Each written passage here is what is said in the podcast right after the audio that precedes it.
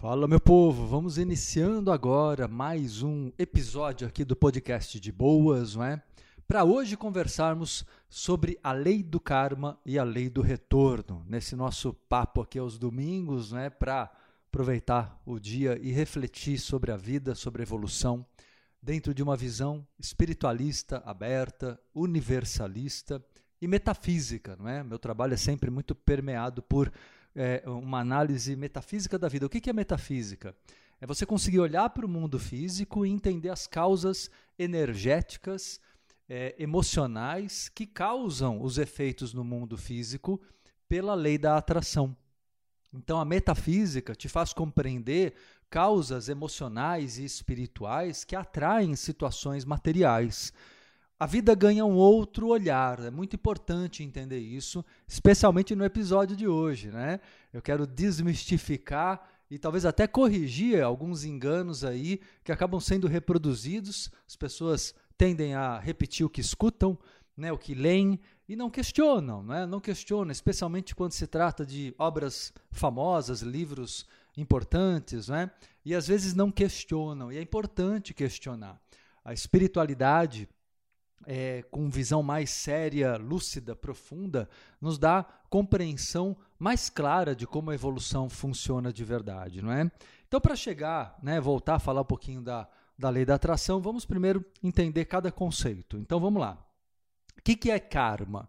Provavelmente você ouviu falar sobre karma dentro de uma visão espírita, onde o karma sempre foi compreendido como consequências negativas de atos que você teve em outras encarnações ou até na vida atual e hoje né, tá penando aí para poder pagar esses karmas, muitas vezes até através do sofrimento. O karma tem uma conotação muito negativa nesse sentido é, espiritual, espírita, né, religioso, né? Essa visão eu tenho que pagar as coisas negativas que eu fiz. Isso gera até uma certa, é, é uma visão meio taxativa, né? meio é, absoluta de um destino que parece imutável. Ou você paga o preço, ou você vai sofrer pela eternidade. Né? Fica uma ideia meio que subentendida dessa forma, que tem uma raiz na própria visão religiosa católica e até judaica, de, puxa, milhares de anos, portanto. Uma visão mais punitiva. Né? E karma não é isso. O karma, na realidade, ele sim, podemos traduzir como causa e efeito, podemos traduzir como causa e consequência, é, mas não no sentido do efeito ou da consequência ser a dor, o sofrimento necessários, não são necessários. Né? Essa visão do sofrimento obrigatório, essa visão né, de que temos que penar para aprender, na verdade, como eu disse, é uma visão que tem lá né, uma ideia do inconsciente coletivo, é, de toda essa raiz católica judaica, que é uma visão punitiva daquele Deus severo, né, o Deus do Velho Testamento, Deus que punia cidades inteiras, né, povos inteiros uh, com dilúvio ou com fogo vindo dos céus, quando o povo era pecador. Essa ideia de que o pecado deve ser punido, até mesmo por Deus, né? É uma ideia que está muito é, é, é, enraizada aí no inconsciente coletivo, mesmo para quem não é frequentador de nenhuma religião, não se coloca, não se denomina pertencente a nenhuma religião. Né? Ah, mas as religiões, de um modo geral, ah, elas têm esse tipo de padrão de pensamento incutido. Então, na realidade, nós temos que reprogramar isso você que quer ser feliz e ser próspero e ser livre, tem que abrir mão desse tipo de, de conceito, reprogramando o teu subconsciente. Talvez você não perceba o quanto você reproduz esses padrões de pensamento, né, essas crenças que estão no inconsciente coletivo. Então, o karma, ele de maneira nenhuma subentende sempre algo negativo. Vamos entender melhor o karma então. Primeira coisa, o karma não é uma lei externa. Então, assim, aquela ideia do karma, como se fosse algo, você geralmente compara com a, com a lei humana. E aí você pensa, nossa, então devem existir juízes que estão aqui nos observando, devem existir mentores, amparadores, né, seres do, do mundo espiritual que estão então nos observando para julgar as nossas, nossas atitudes moralmente. Hum, essa palavra ela é perigosa, né? moral a palavra muito usada dentro do, do kardecismo, por exemplo, e que faz com que você tenha né, é, medo de sair de um certo perfil de conduta que é visto como moralmente correto. Então você tem que ser é, manso, você tem que ser caridoso, você tem que ser. Praticamente você tem que se anular. Olha aí, de onde vem tudo isso? É como eu disse a vocês, a raiz está lá no catolicismo, no judaísmo, né, de muito e muito tempo atrás. Então, o próprio kardecismo, apesar dele ter, é, através de Kardec, efetuado um estudo muito interessante, muito importante sobre a mediunidade, a paranormalidade, uma pesquisa inicial riquíssima, ele se perde na religião depois, a partir do evangelho né, que é incorporado. O evangelho com a moral católica é incorporado ao kardecismo. E as pessoas não percebem isso, que o kardecismo, a partir dali, ele meio que congelou, né, ele se engessou dentro de uma visão muito moralista, né, onde, por exemplo, saiu aquela frase tão famosa do kardecismo, em que fora da caridade não há salvação. Essa ideia é muito é, radical, né? Então você tem que ser caridoso, ou então você vai para o umbral, né? Você não vai ser salvo. É, é, quase que uma ameaça subliminar que nós temos que observar.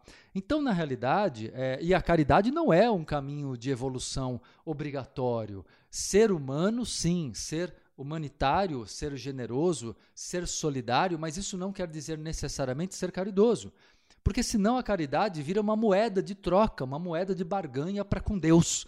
Né? Quantas pessoas que eu vejo fazendo caridade com o intuito egoísta de, de não perderem a salvação por causa desse tipo de conceituação. Né? Então fazem a caridade, mas buscam é, um olhar divino é, positivo, querem ganhar alguma espécie de bônus espiritual, né? conseguir acumular créditos, né? Já que é, o tempo todo se fala dos débitos de outras encarnações. E aí a pessoa quer acumular créditos, ela quer, entre aspas, pagar o seu mal feito, pagar os seus pecados do passado, e acaba vivendo escravizado ao modelo moral que é pregado pelo Espiritismo de visão católica. Então, tudo isso que eu estou questionando aqui abertamente com vocês, né, aqui hoje no episódio, é, é para que as pessoas é, possam refletir sobre coisas que a maioria não quer nem tocar no assunto, né? É intocável. Eu acho muito importante termos a liberdade de refletir sobre tudo isso, com, obviamente com argumentação, com ponderação. Então, na realidade, né, e já já eu quero chegar aqui na tal da lei do retorno, eu vou explicar para vocês o que é de fato isso. Né? Então, o karma ele acontece dentro de nós, o karma é interno. O karma está dentro da tua consciência. É sua consciência, sua alma, que gera é, situações na vida kármicas por causa e efeito, causa e consequência, que eu, eu traduzo isso como sinônimo de lei da atração, viu?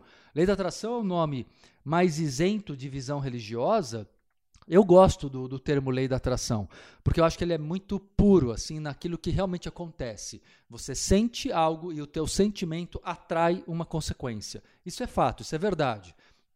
É lei universal e podemos dizer que o karma é igual à lei da atração, é a mesma coisa. É, o, a, se nós pegarmos o conceito puro, lei da atração é uma boa explicação. Então, na verdade, você é, sente algo, o sentimento não é preciso uma ação Veja bem, não é o que você faz que atrai, é o que você sente. A intenção conta muito mais do que a ação em si. Tanto que uma mesma ação pode ter várias intenções, não é verdade? Então, a intenção, que é o sentimento contido por detrás da ação, que moveu, motivou a ação, ela sim, ela tem um, um, um poder e uma importância fenomenal para a gente perceber né, se aquilo vai, se aquela ação vai atrair coisas boas ou coisas ruins na vida de uma forma geral. Né?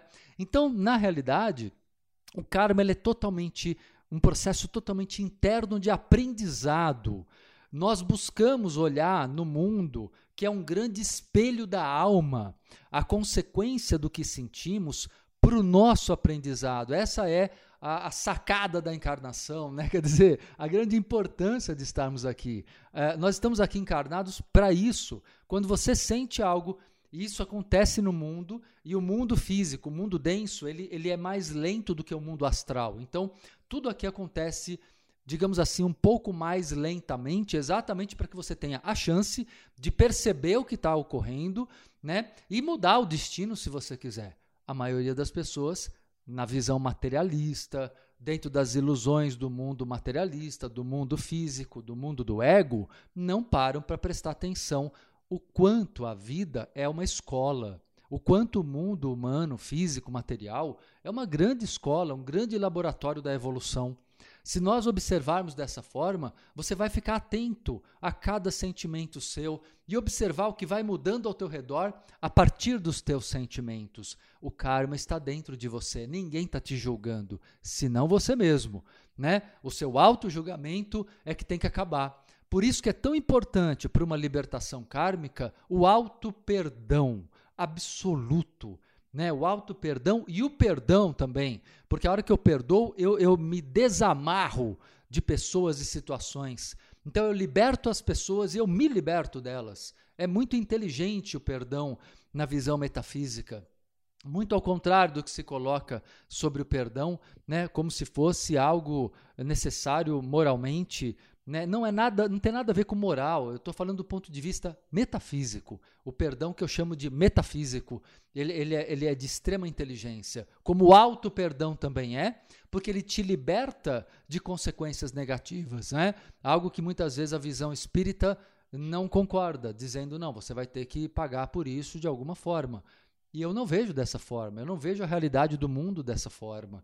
Tanto que as pessoas né, é, que fazem muitas vezes o mal, enquanto elas não têm consciência disso, elas vão reproduzindo aquele mal e a consequência até existe, mas elas não chegam a, a sentir a necessidade de uma mudança de caminho.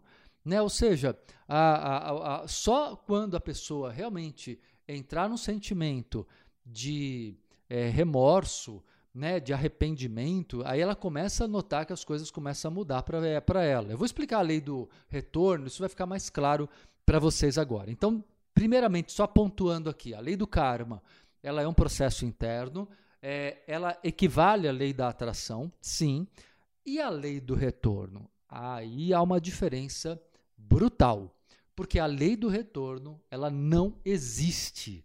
Exatamente o que você ouviu agora. A lei do retorno é, é, é justamente uma tradução religiosa né, dessa visão que eu falei, católica, judaica, tão antiga, portanto, que o Espiritismo, através do Evangelho incorporado, absorveu. Então, na verdade, a ideia da lei do retorno é a ideia de que o mal que se faz vai voltar para você e o bem que eu faço volta para mim também. Então, na verdade, a ideia da lei do retorno, ela torna as pessoas até, primeiro, temerosas né, de sofrerem a consequência do mal que aplicam. Então, faz, é, é, o, que, que, se, o que, que existe por trás da lei do retorno? A ideia de que a pessoa não vai fazer o mal porque ela vai sofrer na mesma moeda, parece aquele antigo é, código de Hammurabi, que era um livro do judaísmo, que falava olho por olho, dente por dente. Você já deve ter ouvido essa frase que virou um ditado popular e pertencia a um código de leis judaicas do, de muito tempo atrás, portanto, 3 mil anos atrás aproximadamente. Então, então, na verdade, até hoje as pessoas querem reproduzir esse modelo não é? de, de, de uma visão temerosa e, por outro lado, se o bem que eu faço volta para mim, então é como eu falei agora há pouco, a caridade vira uma moeda. Ah, então eu vou investir no bem porque ele vai voltar para mim. Então eu espero que Deus me abençoe, um suposto Deus externo, né? um Deus que a religião criou, porque Deus não, não, tá, não está fora de nós, nós somos parte de Deus. Né? A realidade espiritualista nos mostra isso muito claramente. Não existe nada que não faça parte de Deus. Mas essa visão eh, religiosa separa o ser humano de Deus, coloca o ser humano como uma criatura de Deus ele foi criado e ainda foi criado imperfeitamente, pecador. Né? E Deus está lá, no alto, né? analisando, observando, julgando. Essa visão é uma reprodução de um modelo humano. Né? Deus não é um ser humano.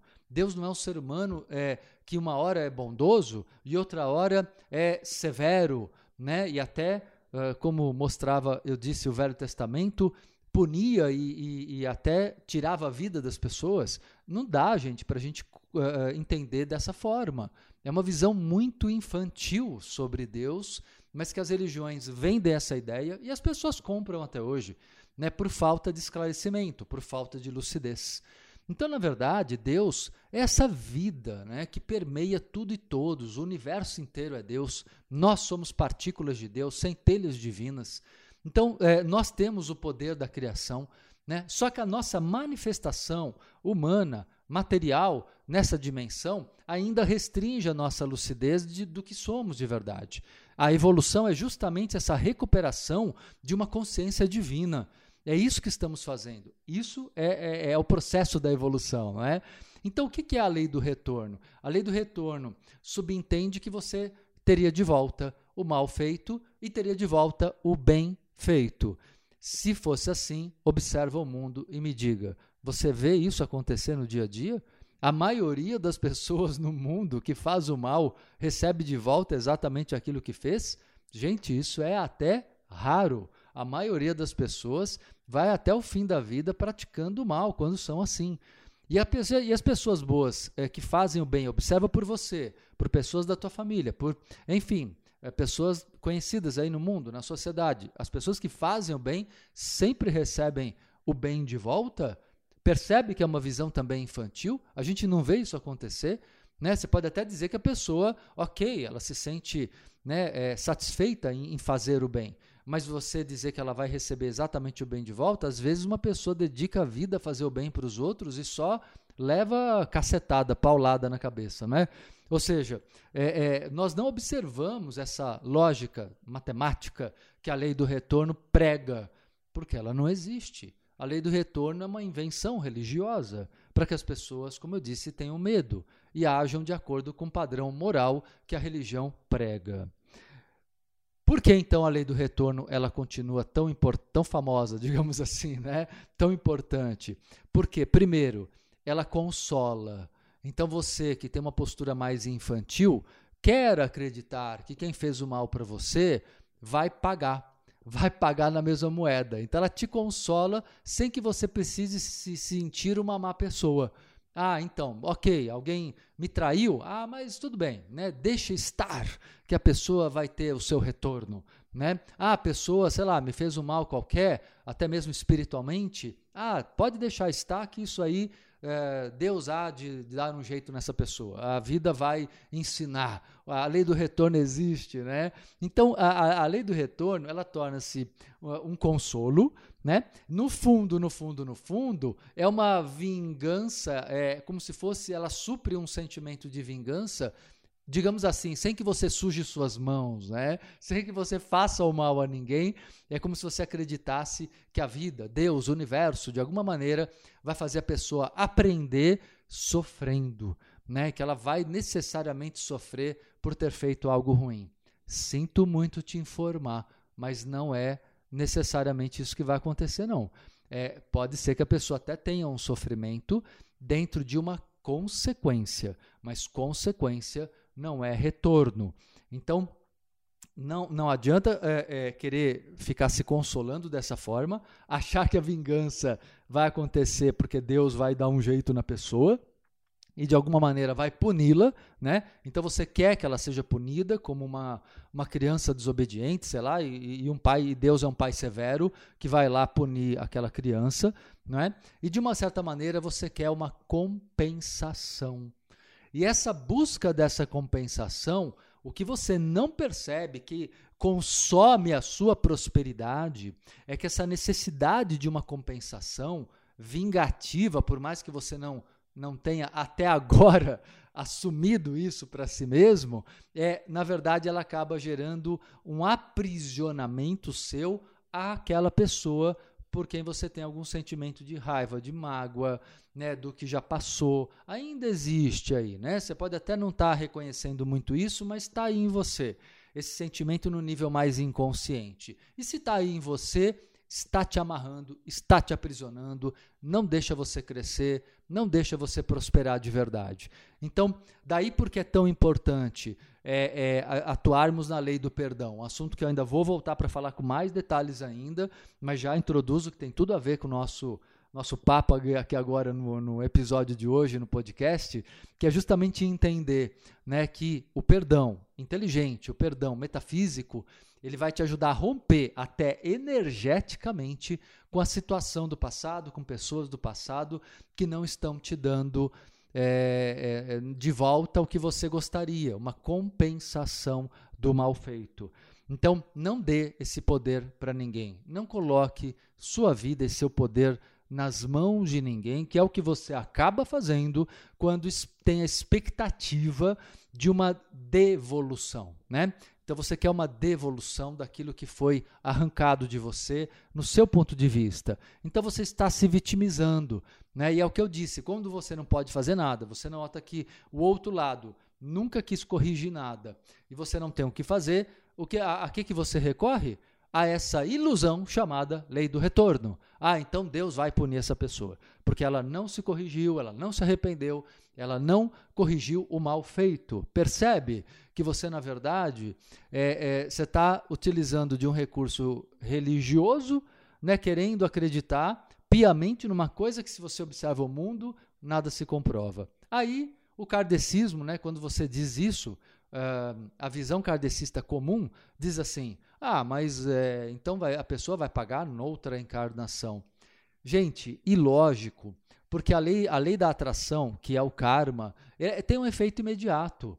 Né? As coisas acontecem muito rapidamente. Você não tem uh, coisas que você faz de ruim que necessariamente você vai é, ter o tal do retorno daqui 100 anos, sei lá eu, quanto tempo vai demorar até você viver a próxima encarnação né, estar numa outra vida física, carnal. Então, na realidade, essa visão é uma visão também consoladora, percebe? Né, que tenta adiar a tal da consequência para que você se console com a ideia de que, pelo menos num futuro distante, é, a pessoa há de pagar pelo mal que ela fez. É, o que, que acontece então? Né, vamos entender que essa expectativa te amarra.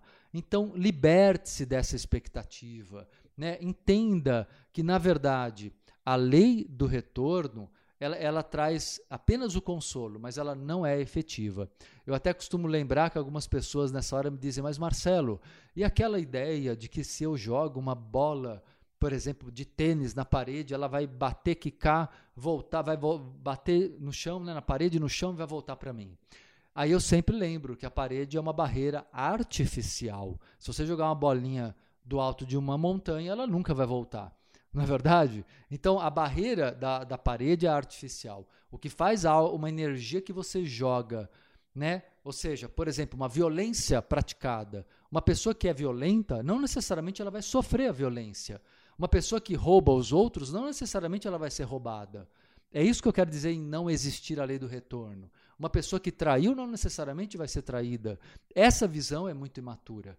Agora, é, é, a única coisa que, a única barreira artificial, vamos aqui traduzir esse simbolismo, que poderia fazer com que você sofresse, digamos, na mesma moeda aquilo que você fez, seria um sentimento de culpa. Porque a culpa faz você, de uma certa maneira, desejar sofrer o que você causou entendeu? Mas você causou essa visão, você criou essa visão dentro de você. Ela não é obrigatória, não é a vida, não é o universo. É você que está criando artificialmente uma barreira fazendo aquilo voltar para você. É a única exceção em que uma pessoa pode fazer o mal e acabar recebendo o mal quase idêntico. É quando ela acredita que deva sofrer a mesma coisa porque ela, sei lá, entrou num nível de empatia com quem pre prejudicou e aí acha, acredita que a única maneira dela se redimir é ela sofrer na mesma moeda. Mas isso é, como eu disse, uma barreira ligada pela culpa, é um processo de culpa que atrai o remorso da culpa, atrai para você uma consequência exata, direta na mesma moeda. Senão, não. Senão, o que você tem é consequência. Então, assim como aquela bolinha vai, vai continuar se jogando do alto da montanha, vai cair, vai bater numa pedra, vai deslocar uma pedra, vai bater num galho, quebrar um galho, vai cair num lago. Ou seja, você vai ter efeitos na natureza. Né? E eu gosto muito de um conceito é, moderno, um termo recente, não sei se vocês já ouviram falar, chamado efeito borboleta. O efeito borboleta, é, falando aqui simplificadamente, significa que o bater de asas de uma borboleta pode ser a gota d'água até para um tufão começar a, a acontecer até mesmo a muita distância. Ou seja, o que eles querem dizer né, nessa visão metafísica, o que se quer dizer né, é que todas as nossas atitudes vão se acumulando. Chega uma hora que existe uma gota d'água, um efeito borboleta. Um simples deslocar do ar de um bater de asas da borboleta pode ser aquela gotinha d'água que faltava para transbordar, né, entornar o caldo, para transbordar tudo. Ou seja, nós vamos aí produzindo energia negativa. Muitas vezes você não percebe, aquilo vai se acumulando como que em nuvens. Chega uma hora que aquilo pode né, se acumular um ponto tal, satura, e essa saturação pode gerar uma tempestade né, que cai na tua cabeça.